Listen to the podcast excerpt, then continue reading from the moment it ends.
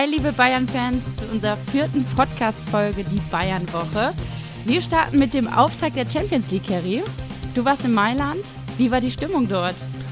Ja, gerade zurückgekommen ins Studio direkt rein zur Aufnahme. War natürlich ein geiles Fußballspiel, packend, viele Zweikämpfe, geile Stimmung im Stadion. Also das war wirklich Königsklasse und die Bayern 2 gewonnen. Verdient und wichtig, weil nächste Woche geht es gegen den FC Barcelona, der in sehr starker Verfassung ist. Und die Fans haben auch ordentlich Pyro gezündet, was ja auch eigentlich sehr, eher selten vorkommt bei denen, oder? Ja, das hat man jetzt ja schon in der Allianz Arena auch gesehen.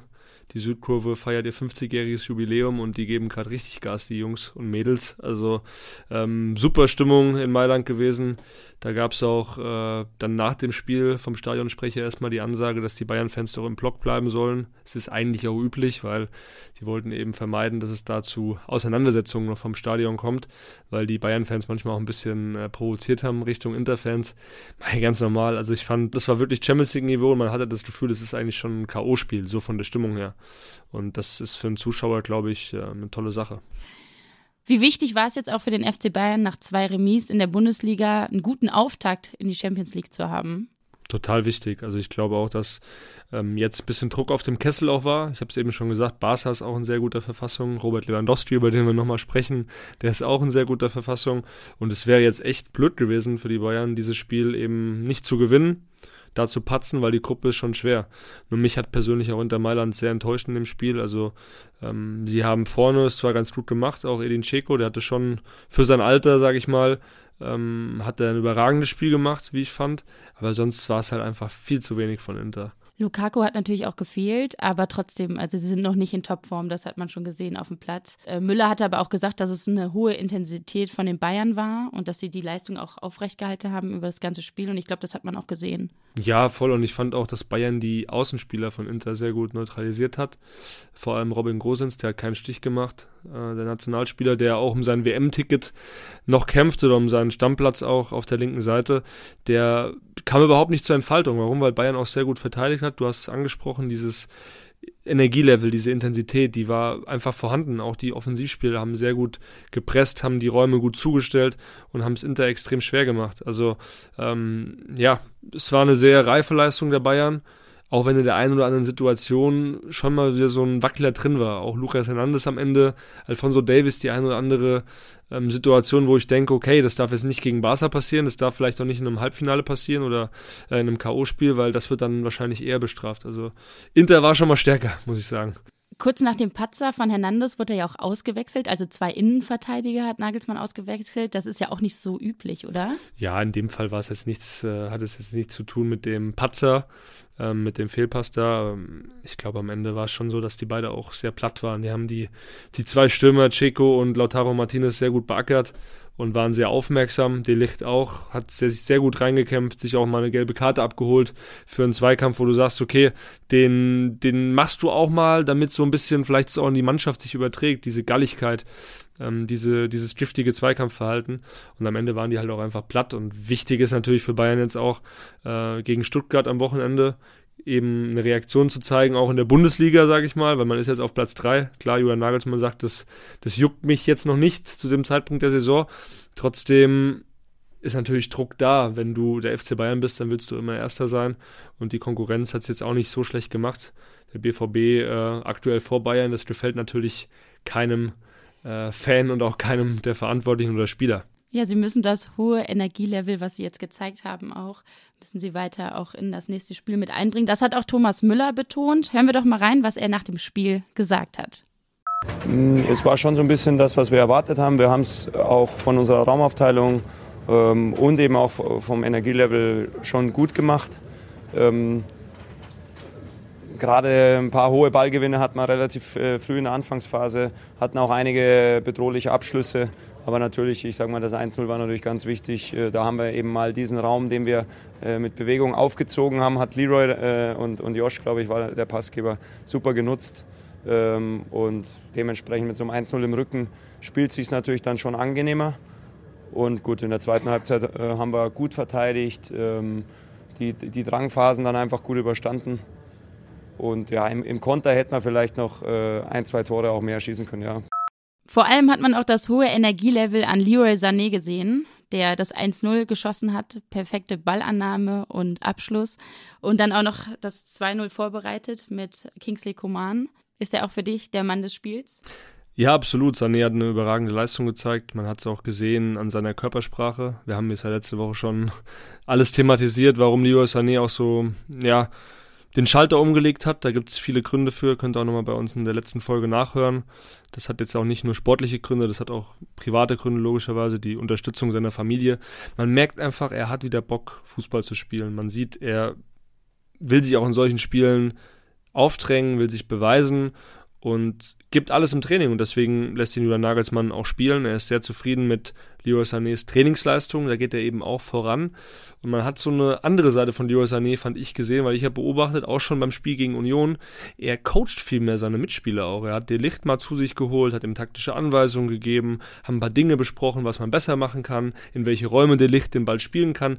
Also das war schon ähm, Leroy Sané, den kannte man so bisher auch gar nicht und er wird wirklich immer reifer es ist auch jetzt an der Zeit, weil er kommt jetzt ins, ins Anführungszeichen beste Fußballeralter.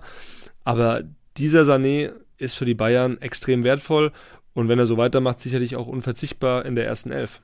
Ja, ähnlich haben es bestimmt auch die Verantwortlichen gesehen, Kerry. Ja, vor allem Hassan Salihamidzic, der war extrem happy über die Leistung von Sané. Wir wissen, Salihamidzic hat in den vergangenen Monaten auch viele ja, Gespräche mit Sané geführt, ihn auch mal öffentlich kritisiert, weil er einfach nicht zufrieden war mit seiner Leistung. Diesmal natürlich absolut happy. Sanés Defensivverhalten auch gelobt, was ich gerade angesprochen habe, dass er eben auch Wege mit nach hinten geht, die Räume gut zustellt, ähm, giftig agiert und nach vorne wissen wir, glaube ich, alle, was er für Qualitäten hat ähm, mit seinem Tripling. Und äh, ja, wir haben auch mal Salihamidzic gefragt, wie Sané den Schalter umgelegt hat. Also der ist ein intelligenter junger Mann. Natürlich sind wir da immer auch für ihn, ähm, reden viel mit ihm, aber ich glaube, er weiß, dass er, was er für Möglichkeiten hat, was er für Potenzial hat, ähm, ja, was er für Qualitäten hat. Deswegen ähm, sieht man, wenn er, wenn er Lust hat, wenn er sie auf den Platz bringt, dann, äh, wie ich schon immer gesagt habe, kann er einer der Besten in Europa werden. Auch seine Mitspieler waren begeistert, zum Beispiel Manuel Neuer. Ich denke, dass äh, er sehr gut gespielt hat. Äh, er auch ein Schlüsselspieler ist äh, für besondere Momente und äh, auch Spiele entscheiden kann, gerade in der Verfassung, in der er im Moment ist. Und äh, ein ganz wichtiger Mann für uns. Und ähm, wir wissen, was wir an ihm haben und hoffen natürlich, dass er weiterhin so seine Leistung bringt. Halten wir fest, Leroy Sané, überragend, aber der Spieler der Woche ist für uns ein anderer. Der Spieler der Woche. Josua Kimmich. Warum? Überragendes Spiel gegen Union Berlin gemacht, Tor erzielt, sehr viel abgeräumt im Mittelfeld, gut die Bälle verteilt und gegen Inter dann nochmal mit einer für mich ja überragenden Vorlage für Leroy Sané, wo ich sage, den Ball spielen jetzt nicht viele Spieler auf dieser Welt. Das hat er wirklich überragend gemacht. Dazu eine extrem hohe Passquote, Passsicherheit, ähm, hat seine Mitspieler gut aussehen lassen.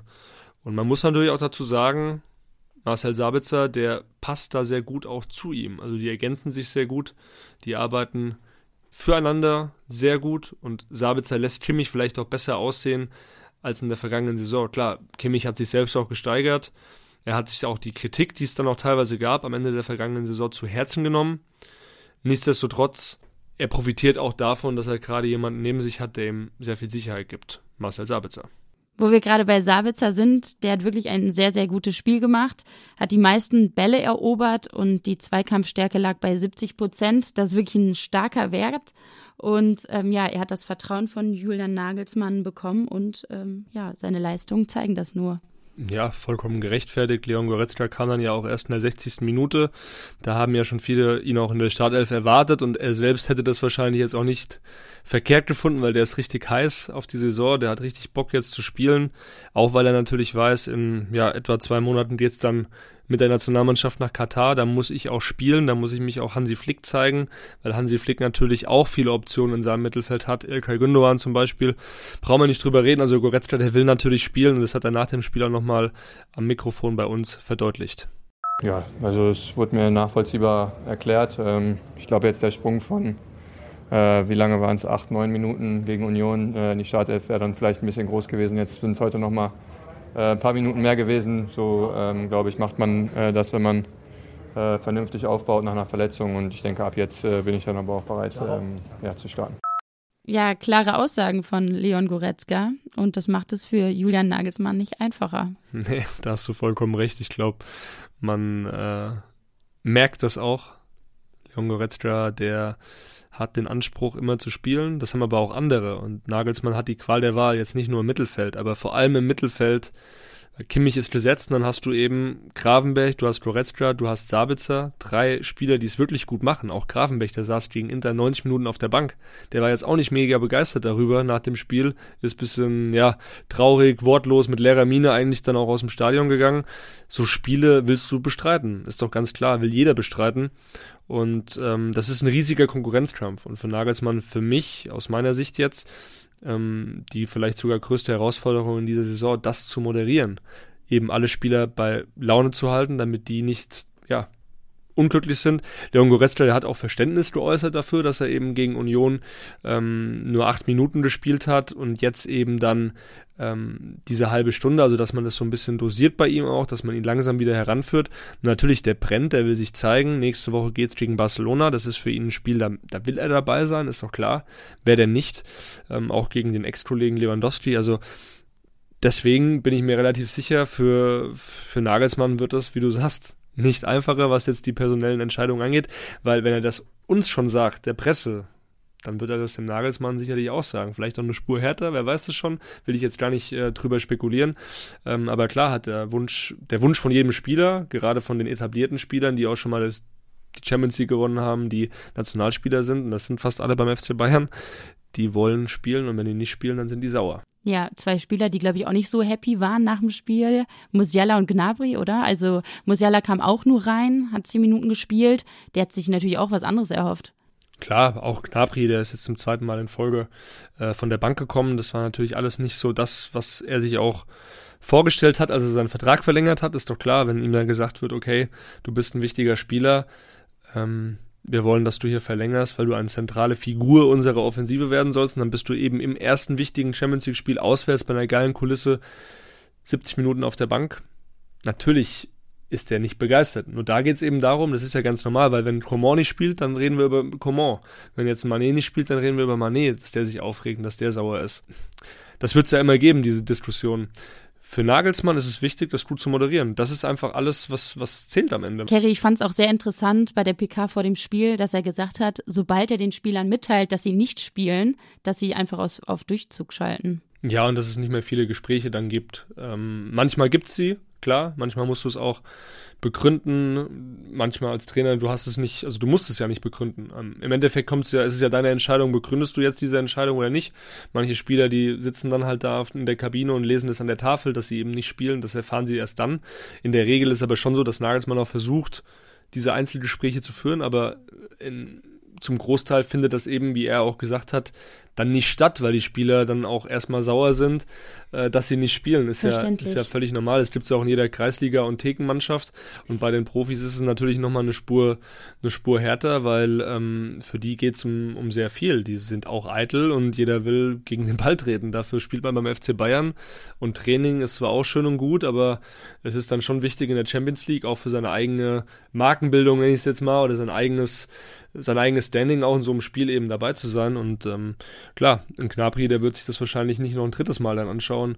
Äh, Musiala, der wird sich auch irgendwann die Frage stellen, warum spielt dann ein Bellingham bei Dortmund immer? Warum spielt dann ein Petri bei, bei Barcelona immer und ich nicht bei Bayern? Das ist doch ganz klar, dass diese Diskussionen aufkommen. Man will sich ja auch weiterentwickeln.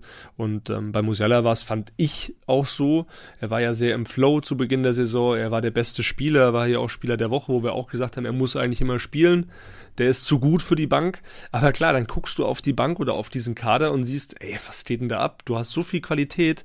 Und ich finde, ähm, das ist eben, wie ich schon gesagt habe, die Herausforderung. Die wichtige Herausforderung, weil wir erinnern uns an Hansi Flick. 2020, er hat das Triple gewonnen mit dem FC Bayern. Warum? Weil auch kein Spieler irgendwie stunk gemacht hat im Hintergrund. Und das war wirklich, da hatte Hansi Flick das Fingerspitzengefühl, was Nagelsmann sich vielleicht dann noch erarbeiten muss, weil wir hören auch so ein bisschen, also unseren Informationen nach, gibt es da schon ein paar Spieler, die jetzt nicht hundertprozentig auch mit der Art und Weise der Kommunikation von Nagelsmann so zufrieden sind. Die wünschen, wünschen sich dann noch, dass, er, dass sie vielleicht ein bisschen mehr in den Arm genommen werden, dass sie ein bisschen, ja, dass die Kommunikation einfach besser ist. Und ich bin mal gespannt, wie sich das äh, entwickelt. Wir müssen da jetzt beileibe kein Fass aufmachen. Ne? Also das, das ist alles noch. Aber vor allem wird ja auch oft in der Öffentlichkeit dann geschwärmt von dem Spieler, gerade wenn er jetzt gute Leistung gebracht hat nach dem Spiel.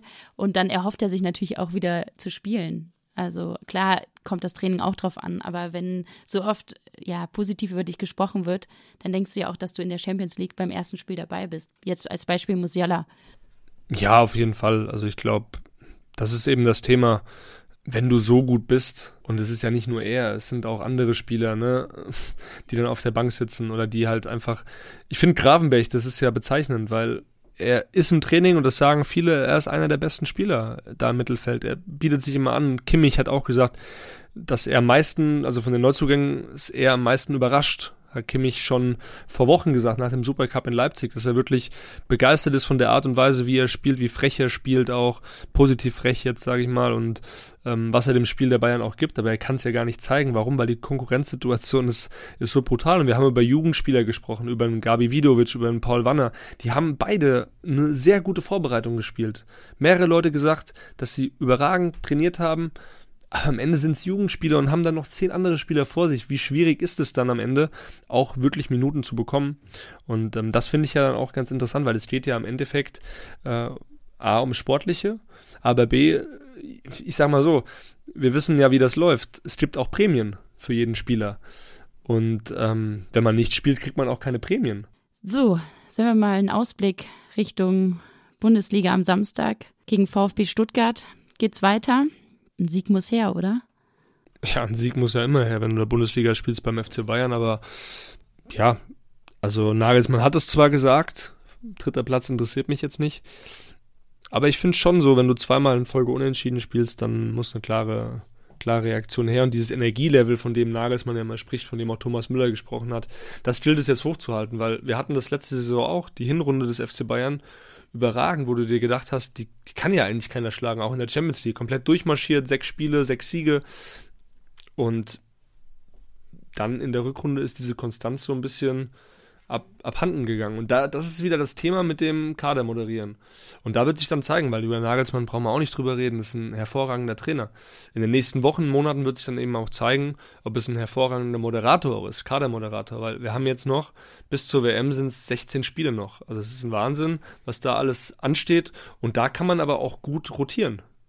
Da kann man gut auch mal Spieler zum Einsatz äh, kommen lassen, die es sich verdient haben. Klar, wenn jetzt ein Beispielsweise Nusay Masraoui, der noch nicht so drin ist. Vielleicht verdient das auch gerade einfach leistungsorientiert nicht. Da muss man dann auch wirklich sagen, okay, ähm, die Leistung stimmt vielleicht nicht und muss besser werden. Aber es gibt wirklich sehr viele Spieler, das hört man ja auch, die trainieren auf einem Niveau. Und wenn die dann eben nicht spielen, wenn es dann vielleicht nicht immer nach dem Leistung oder Leistungs, im Endeffekt ist es natürlich auch Geschmackssache. Was, worauf steht der Trainer? Und der Trainer stellt am Ende auf. Das kann ja allen, es geht um den Erfolg der Mannschaft, den muss der Trainer sicherstellen. Wenn es so läuft wie gegen Inter, kann sich niemand beschweren. Kann auch ein Goretzka so oft sagen, wie er will, dass er bereit ist für die Startelf. Es ähm, muss halt wirklich leistungsorientiert bleiben und ich denke halt auch keine Unruhe in der Mannschaft entstehen. Also das muss nee, ja. es muss fair ja. sein, aber die Spieler sind jetzt nicht aufeinander sauer, dass Nein. sie nicht spielen. Nein. Oder dass ein anderer spielt. Sie sind einfach sauer, wenn sie selbst äh, nicht spielen spielen, das ist doch klar. Ähm, das ist, geht auch jedem so, wenn, wenn man Fußball spielt, dann will man auch ähm, am liebsten in der Startelf sein.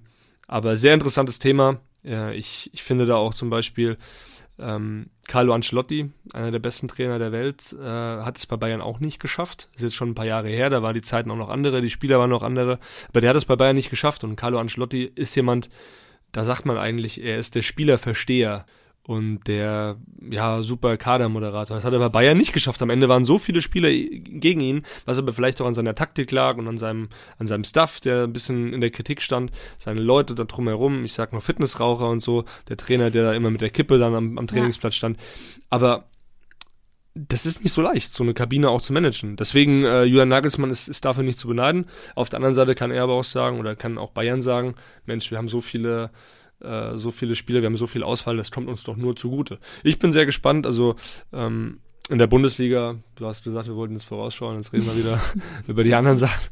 Aber ich, ähm, ich glaube schon, dass jetzt auch gegen Stuttgart die ein oder andere Rotation ähm, her muss, dass es die geben muss, weil äh, am, am, Dienstag dann auch, wenn Barcelona nach München kommt, da ist dann wirklich. Da geht's rund. Da geht's rund. Da geht's Gigantenduell. Rund. Lewandowski kommt zurück in die Allianz Arena. Wie wird das Aufeinandertreffen sein am Anfang? Was meinst du? Ja, das wird auf jeden Fall brisant. Lewandowski zurück in der Arena. Diese Geschichten schreibt doch nur der Fußball. Jetzt muss ich wieder ins Phrasenschwein einzahlen. Drei Euro. Drei Euro, ja. Ähm, nee, ausgerechnet, ausgerechnet Lewandowski. ja, ich, ich freue mich drauf. Also ich glaube, er hat jetzt bei Barcelona auch einen super Start hingelegt. Diese Tore in der Champions League jetzt schon gemacht, voll eingeschlagen und er wird auch heiß sein, natürlich gegen Bayern zu treffen. Und ich kann mir durchaus vorstellen, dass es da auch den einen oder anderen ruppigen Zweikampf gibt, vielleicht auch den einen oder anderen Pfiff. Stell dir vor, Lewandowski schießt dann ein Tor und äh, macht da seinen Jubel vor der Südkurve, wer weiß das schon. Ja. Ähm, da steckt viel drin und das, darauf kann man sich freuen. Auch die Bayern-Spieler freuen sich auf das Wiedersehen mit Robert Lewandowski und das hat Leon Goretzka nach dem Interspiel betont.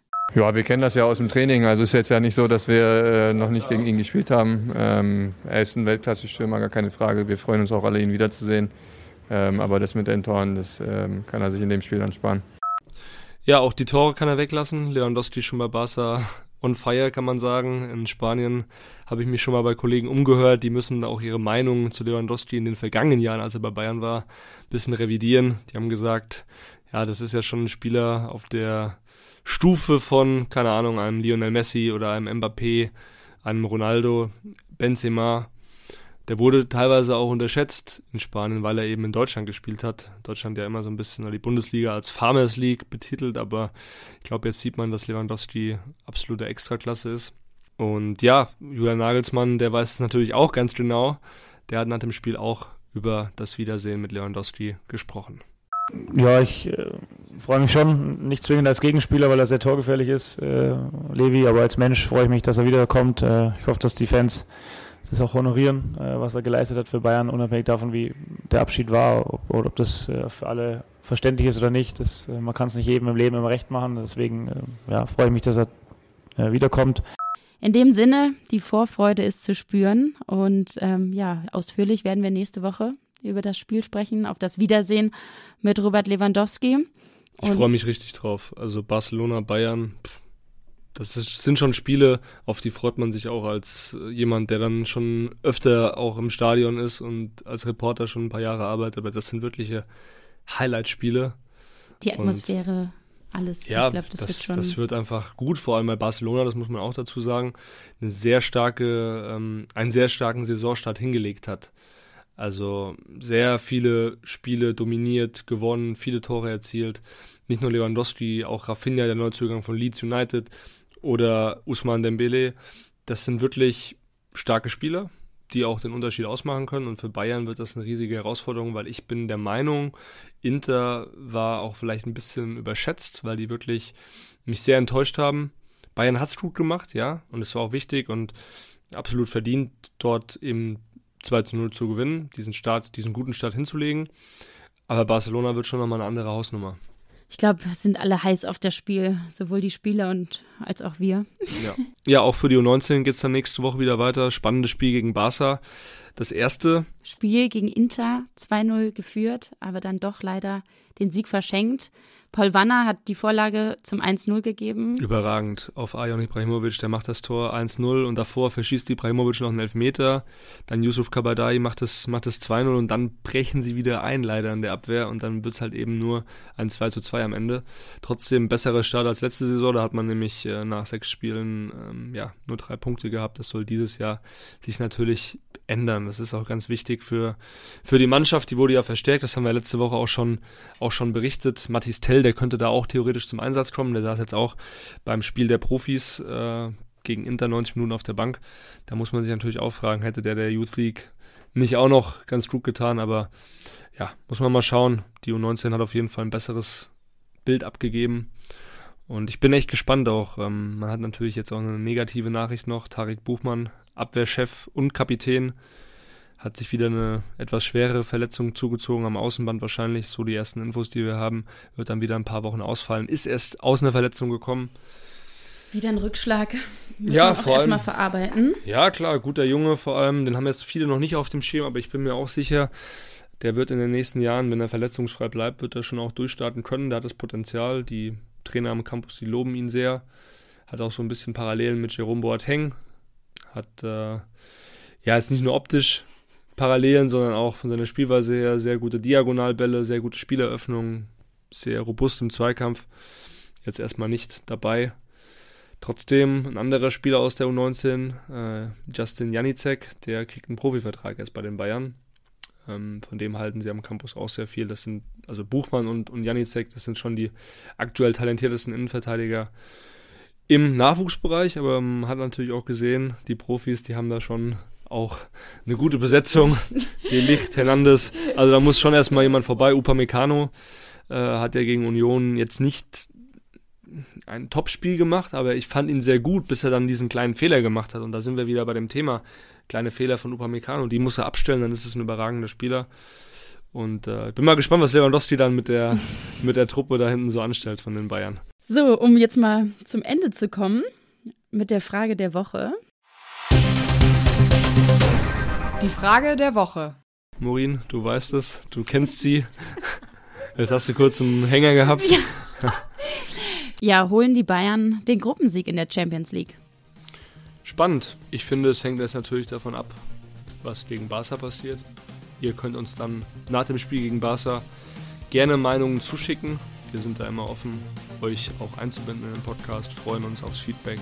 Wollte ich gerade sagen, gebt uns weiterhin Feedback. Ähm, vierte Folge, wir machen weiter. Ich freue mich auf jeden Fall drauf, Kerry. Und sind gespannt jetzt auf das Gigantenduell, auf das Gigantenduell am Dienstag. Dann. In dem Sinne. Macht's gut und bis nächste Woche. Bis dahin. Ciao, ciao. Ciao.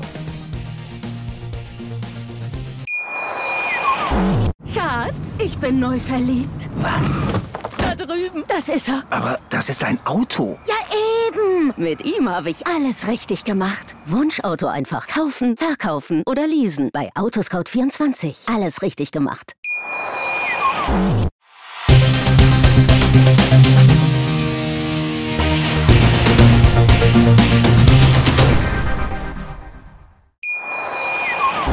Schatz, ich bin neu verliebt. Was? Da drüben. Das ist er. Aber das ist ein Auto. Ja, eben. Mit ihm habe ich alles richtig gemacht. Wunschauto einfach kaufen, verkaufen oder leasen. Bei Autoscout24. Alles richtig gemacht.